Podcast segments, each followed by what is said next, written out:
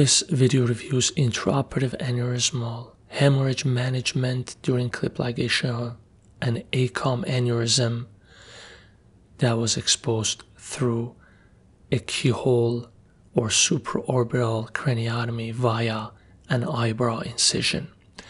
This is a 52 year old female who presented with an unruptured 10 millimeter incidental ACOM aneurysm.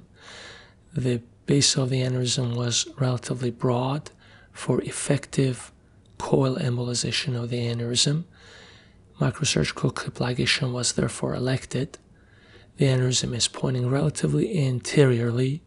The minimally invasive supraorbital craniotomies via an eyebrow incision is relatively reasonable for aneurysms that point anteriorly or inferiorly in this region. Let's review the head positioning in this case. The patient's head is turned only minimally.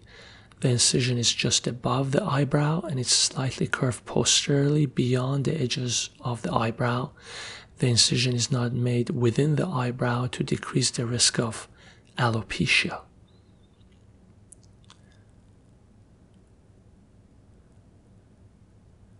Following completion of the incision, a left supraorbital craniotomy is performed. I did not remove the rim of the orbit in this case, however, I drilled the edge of the rim all the way flush with the roof of the orbit.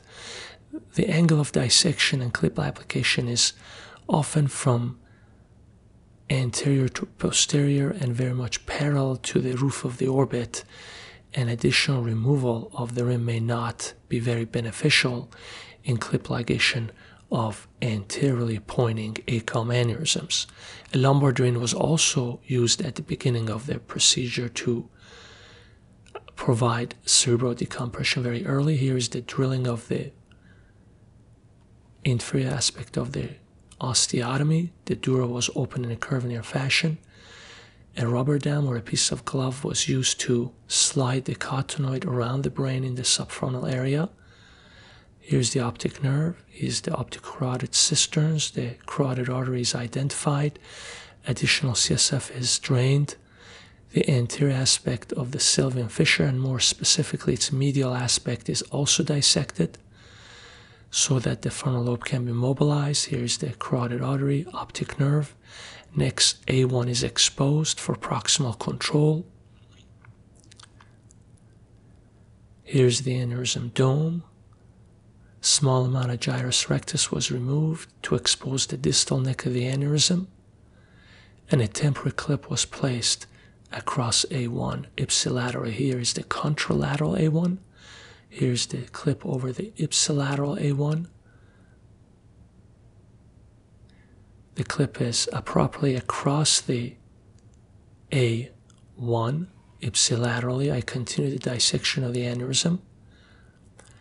The dome of the aneurysm appeared very tense, and the turgor of the aneurysm did not seem to be relaxed.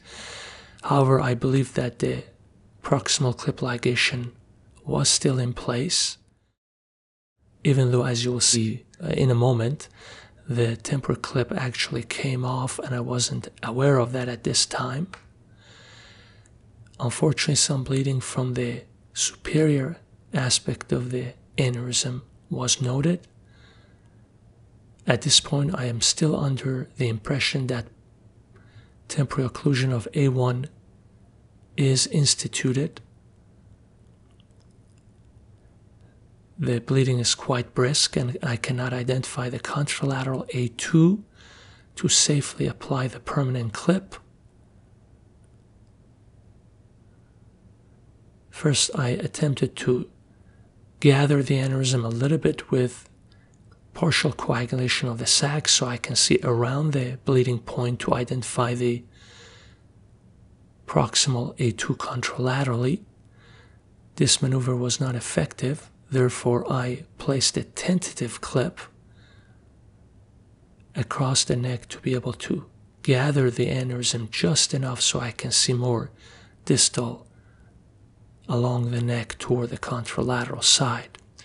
The tentative clip exposed the exact point of bleeding that you can appreciate here and also gave me just enough space to be able to see the contralateral A2. Here I'm mobilizing the clip blades posteriorly and upon their closure you can see the A2 coming into view just about there. Bleeding was controlled. Here is the contralateral A2 that is patent. The clip is uh, across the entire neck. You can see now that the temporary clip was completely off of the ipsilateral A1. Next, I proceeded with an intraoperative fluorescent angiogram, both using fluorescein and ICG. Both methodologies confirm complete exclusion of the aneurysm and patency of both A2s. Here's another view of fluorescein angiography.